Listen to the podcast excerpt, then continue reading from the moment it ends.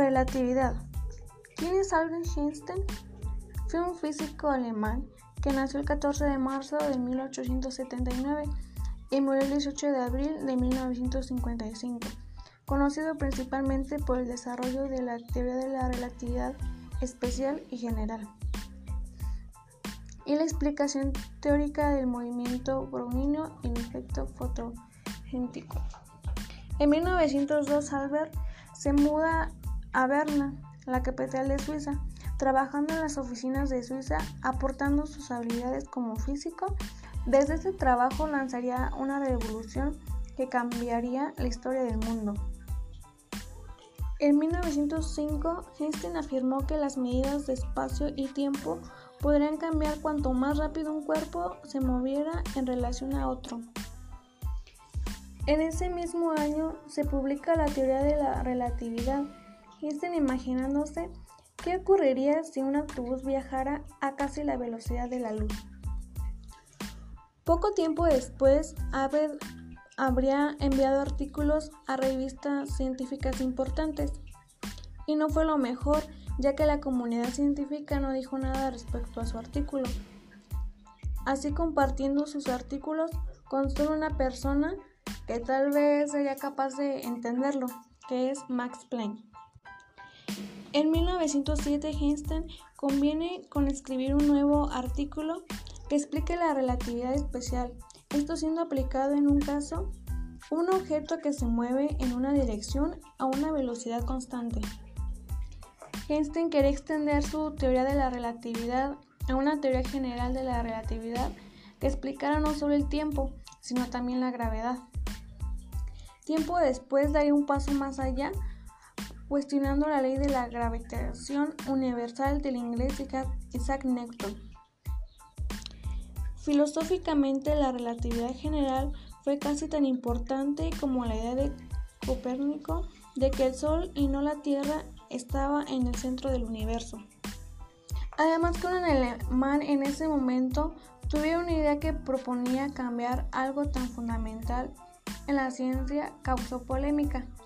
Algunos físicos no creían en Einstein, otros simplemente lo ignoraban y no le hacían caso.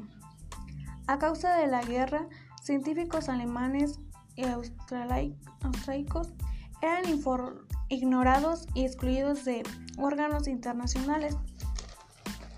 En 1917, los astrónomos ingleses Frank Watson Dyson, director del Observatorio Real de Greenwich, el más importante eh, de Inglaterra, y Houston Stanley Edictor, un famoso astrofísico quería confirmar la teoría de Einstein por motivos distintos.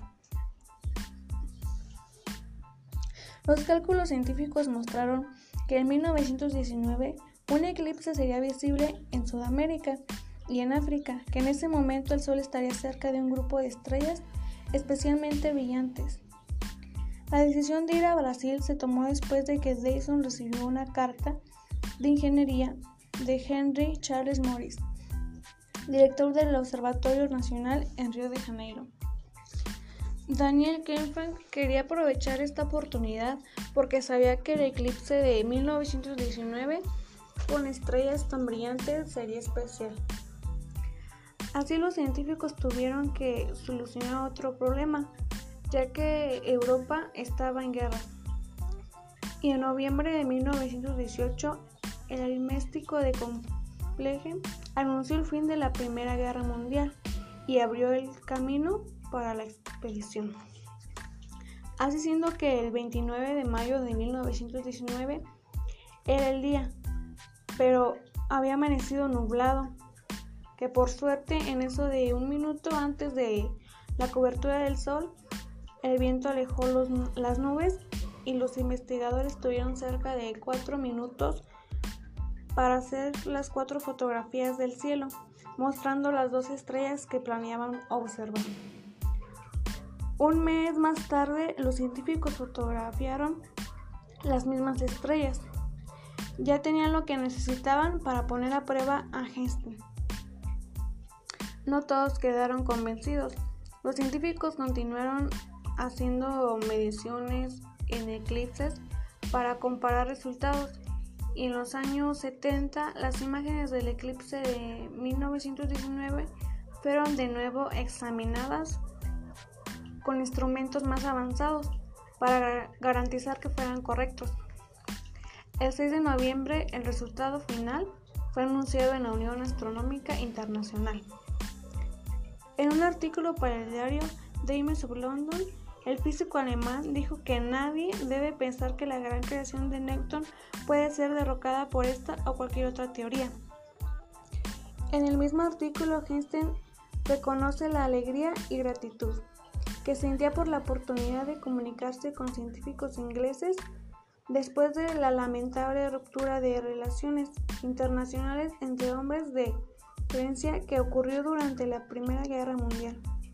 Einstein también se convirtió en una celebridad mundial y hasta admiradores lo paraban por la calle.